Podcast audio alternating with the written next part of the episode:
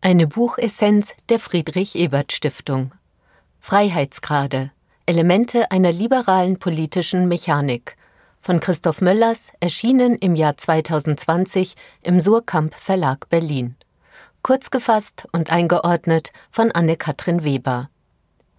Buchessenz. Kernaussagen. Die beste Antwort auf multiple politische Krisen der Gegenwart ist eine liberale.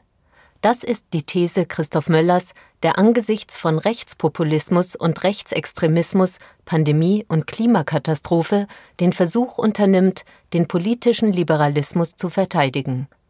Ausgehend von den verschiedenen Strängen, den Ambivalenzen und Mängeln der liberalen Tradition legt der Autor einen eigenen Theorieentwurf vor. Die sogenannte, Zitat, Ordnung der Freiheitsgrade.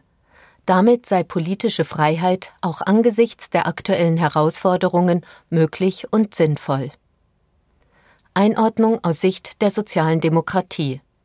Christoph Möllers plädiert entschieden gegen eine liberale Politik aus der Mitte heraus, eine Mitte, die Gefahr laufe, das spezifisch Politische zu entpolitisieren. Für die soziale Demokratie bietet das Buch dahingehend provokante Denkanstöße. Gleiches gilt für die Frage, ob, in welchem Ausmaß und in welcher Form soziale Ungleichheit unter sozialliberalen Vorstellungen vertretbar oder sogar wünschenswert ist.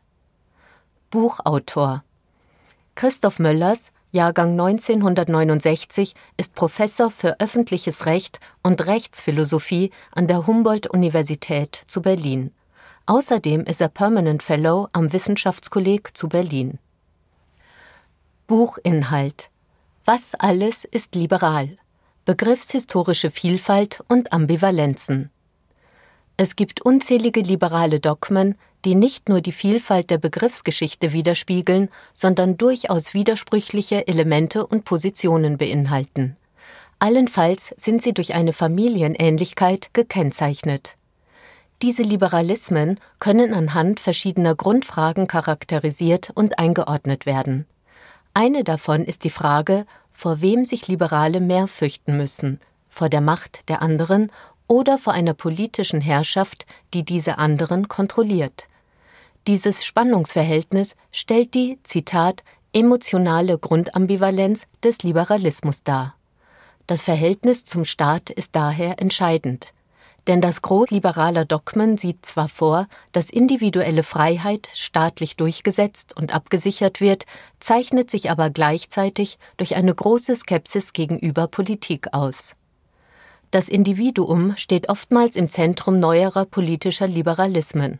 Und doch kann es, politisch gesehen, nur in Verbindung mit politischen Gemeinschaften gedacht werden. In einem wechselseitigen Verhältnis ist das Individuum auf eine politische Gemeinschaft angewiesen, damit seine individuellen Freiheitsrechte durchgesetzt und geschützt werden. Diese wirken wiederum auf ein liberalen Prämissen entsprechendes Gemeinwohl zurück. Diese Relevanz der kollektiven Ebene für den Liberalismus auszublenden, ist politikfern und entspricht nicht der liberalen Tradition. Auch die traditionelle Trennung zwischen Öffentlichkeit und Privatheit hat weiterhin Bestand. Das Private muss unbedingt als rechtsfreier Raum existieren.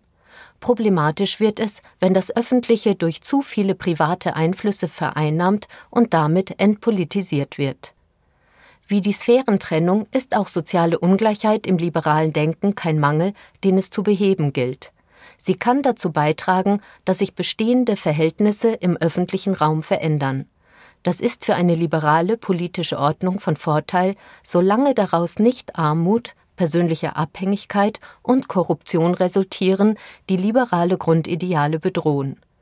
Der Preis, den Gesellschaften für soziale Ungleichheit zahlen, ist allerdings hoch. Ungleichheitsprämissen müssen daher politisiert und stets kritisch überprüft werden. Viele Probleme, die auf sozialer Ungleichheit beruhen, werden zwar durch den Kapitalismus verschärft, allerdings schafft er freiheitliche Potenziale und befriedigt Bedürfnisse zuweilen äußerst effektiv. Das Verhältnis des Liberalismus zum Kapitalismus ist daher ambivalent besetzt.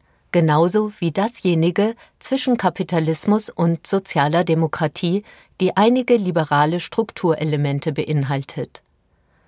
Freiheitsgrade Mosaikstücke einer aktualisierten liberalen Theorie. Mit dem Begriff der Freiheitsgrade wird ein Bild aus der Mechanik aufgegriffen, um damit eine gegenwarts- und zukunftsfähige liberale Ordnung zu skizzieren. Zitat in der Mechanik beschreibt der Begriff des Freiheitsgrads die Zahl der voneinander unabhängigen Bewegungsmöglichkeiten eines Körpers. Politische Freiheit offenbart sich demnach darin, dass sich Menschen innerhalb dreier weitreichender Dimensionen frei bewegen und entfalten können. A. Zwischen den Polen individueller und gemeinschaftlicher Freiheit. B. Im Spielraum zwischen rationalen und rein willkürlichen Entscheidungen und c. im Rahmen sowohl formalisierter als auch informeller politischer Praxis. Zur ersten Dimension politischer Freiheit.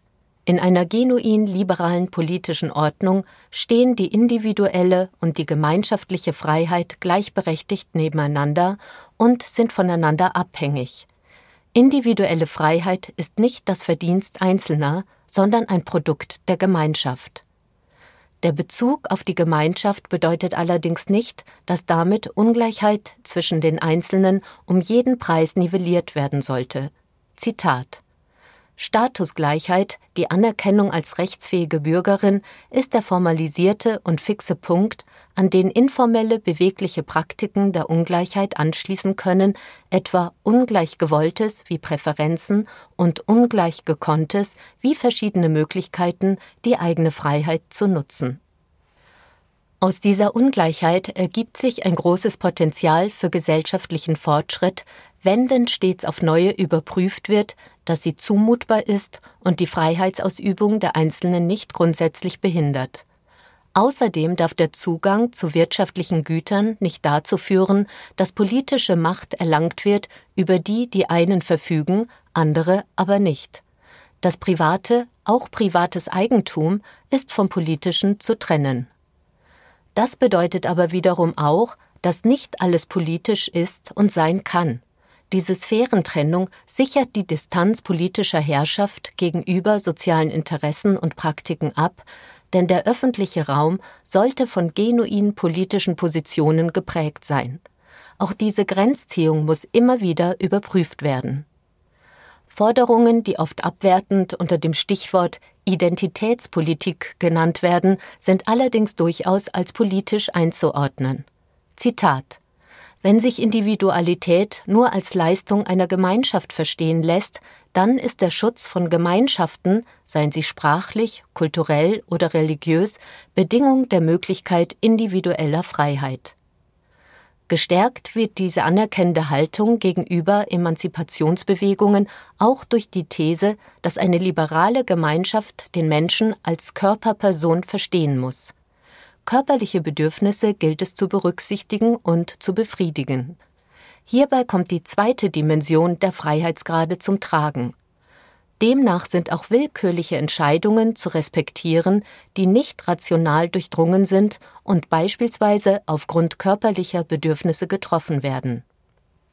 Die dritte Dimension politischer Freiheit, die sowohl formalisierte als auch informelle politische Praxis umspannt äußert sich unter anderem darin, dass Politik nicht nur auf institutioneller Ebene gestaltet wird.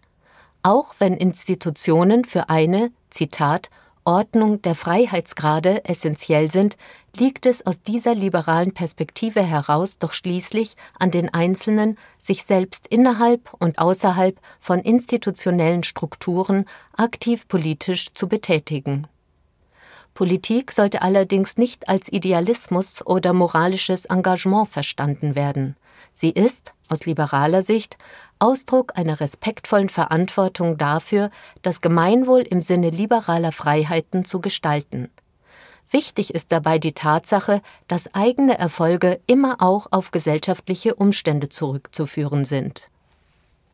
Aus einer politischen Mitte kann, formalisierte oder informelle Politik jedoch langfristig nicht erfolgreich sein, da diese Mitte eine entpolitisierende Wirkung entfaltet. Zitat Liberale reagieren auf die Herausforderungen aktueller Politik häufig damit, sich in eine imaginierte politische Mitte zu setzen, um damit im Ergebnis Politik zu vermeiden. Daraus folgt, dass sich der Liberalismus eindeutig entweder als Links- oder Rechtsliberalismus positionieren sollte und das nicht unbedingt in einer eigenen Partei. Zitat Das liberale Projekt ist in den Flügeln anderer Parteien aufgehoben und dort in manchen Konstellationen einflussreicher als in einer eigenen Kleinpartei. Diese Polarisierung in Links- und Rechtsliberalismus ist wichtiger Ausdruck von Freiheit einer politischen Gemeinschaft, die im Ganzen als liberal verstanden werden sollte. Geschützt und begrenzt werden muss sie durch eine Verfassung. Das ist beispielsweise eine der Stärken der EU, die durch formale Regeln zusammengehalten wird. Liberalismus als Antwort auf aktuelle politische Krisen. Politiken, die sich an den Freiheitsgraden orientieren, bieten gute Antwortmöglichkeiten auf multiple Krisen, die politische Systeme aktuell bewältigen müssen, vor allem Rechtspopulismus und Extremismus, Pandemie und Klimakrise. Gegen die populistischen und extremistischen Bewegungen von rechts wird oft der Liberalismus als Gegenpol ins Gespräch gebracht, das kann jedoch die Gefahr mit sich bringen, dass sich alle anderen letztlich nicht mehr als eine Zitat, Notgemeinschaft der Systemanhänger verstehen. Eine klare eigene inhaltliche Positionierung im links- oder rechtsliberalen Spektrum ist auch hierfür notwendig. Auf den Begriff des Volkes darf sich in der Gestaltung dieser links- oder rechtsliberalen Politiken aus taktischen Gründen durchaus berufen werden. Allerdings muss dieser Begriff zwingend durchlässig und veränderbar sein. Und auch wenn die Auffächerung eines politischen Systems nach links und rechts Ausdruck von politischer Freiheit ist, darf Extremistinnen keine Bühne geboten werden. Denn ein öffentliches Gespräch bestätigt und hofiert diesen Extremismus. Zitat Wenn sich alles ohne Reibung öffentlich sagen lässt, befeuert das den Diskurs. Es beginnt die öffentliche Herrschaft der privaten Ungezogenheit. Selbsternanntes Querdenken fällt allerdings nicht automatisch unter extreme Meinungsäußerung. Im Gegenteil. Die Stimmen derjenigen, die gegen die politischen Maßnahmen gegen Covid-19 protestieren, sind wichtig für das Fortbestehen demokratischer Politik in der Pandemie. Denn diese hat deutliche Missstände in der öffentlichen Herrschaft offengelegt, allen voran die mangelnden rechtlichen Grundlagen von Kontaktsperren und Freiheitsentzug. Zitat man muss in diesem Vorgehen keine autoritäre Machtergreifung erkennen, um es für verstörend zu halten. Die Einhaltung von rechtlichen Formen ist eben auch eine Art, sich das Vertrauen der Betroffenen zu verdienen. Anderen zu begegnen und sich weiterhin dort aufzuhalten, wo man möchte, das ist ein aus pandemischer Sicht zwar unvernünftiger, aber dennoch legitimer Ausdruck individueller Freiheit. Er ist auch auf die eigene Körperlichkeit zurückzuführen, die eine liberale Politik präventiv und situativ berücksichtigen muss. Das erfordert langfristiges Denken, das oft mit kurzfristig angelegter Politik in Konflikt steht. Letztes ist darauf ausgerichtet, konkrete Bedürfnisse zu befriedigen. Die Folgen hiervon sind im politischen Umgang mit der Klimakrise ersichtlich. Um dieser globalen Herausforderung angemessen zu begegnen, sind nicht nur formale Regeln vonnöten, sondern auch ein proaktiveres Engagement, den nötigen Wandel zu vollführen. Buch Votum mit Freiheitsgrade hat Christoph Möllers eine theoretisch dichte Auseinandersetzung über den politischen Liberalismus vorgelegt, die sich an vielen Stellen an der liberalen Tradition reibt. Gleichzeitig greift sie daraus Elemente für den eigenen Theorieentwurf auf und aktualisiert das liberale Projekt auf gleichsam originelle und profunde Weise. Auch wenn sich einige der Thesen Möllers im Zuge der Bundestagswahl 2021 konkret der guten Wahlergebnisse der SPD und der FDP zumindest aktuell nicht bewahrheitet haben, besticht das Buch mit seinem markanten Plädoyer gegen die politische Mitte – eine Mitte, in der sich die soziale Demokratie gut eingerichtet hat. Der Autor fordert zudem entschieden dazu auf, sich politisch einzubringen, um demokratische Politik mitgestalten zu können. Politische Beteiligung ist nach dieser Interpretation allerdings ein nüchterner und ideologiefreier Prozess. Durchaus streitbar ist Möllers These, dass Freundlichkeit und Empathie in der Politik ungeeignet sind. Damit reiht sich der Autor zwar in das Gros der liberalen Tradition ein, aber gerade diese patriarchal geprägte Exklusion weiblich konnotierter Fähigkeiten sollte ein aktualisierter und durchaus progressiver liberaler Theorieentwurf kritisch hinterfragen. Die mosaikartig präsentierten Thesen des Autors bieten insgesamt viele Anknüpfungs- und einige Reibungspunkte für die soziale Demokratie, die es auszuhalten und auszudiskutieren gilt. Dazu gehört vor allem der Aspekt der sozialen Ungleichheit, die laut Möllers durchaus Motor für Veränderung ist und sein sollte, deren Parameter aber immer wieder aufs Neue besprochen und angepasst werden müssten.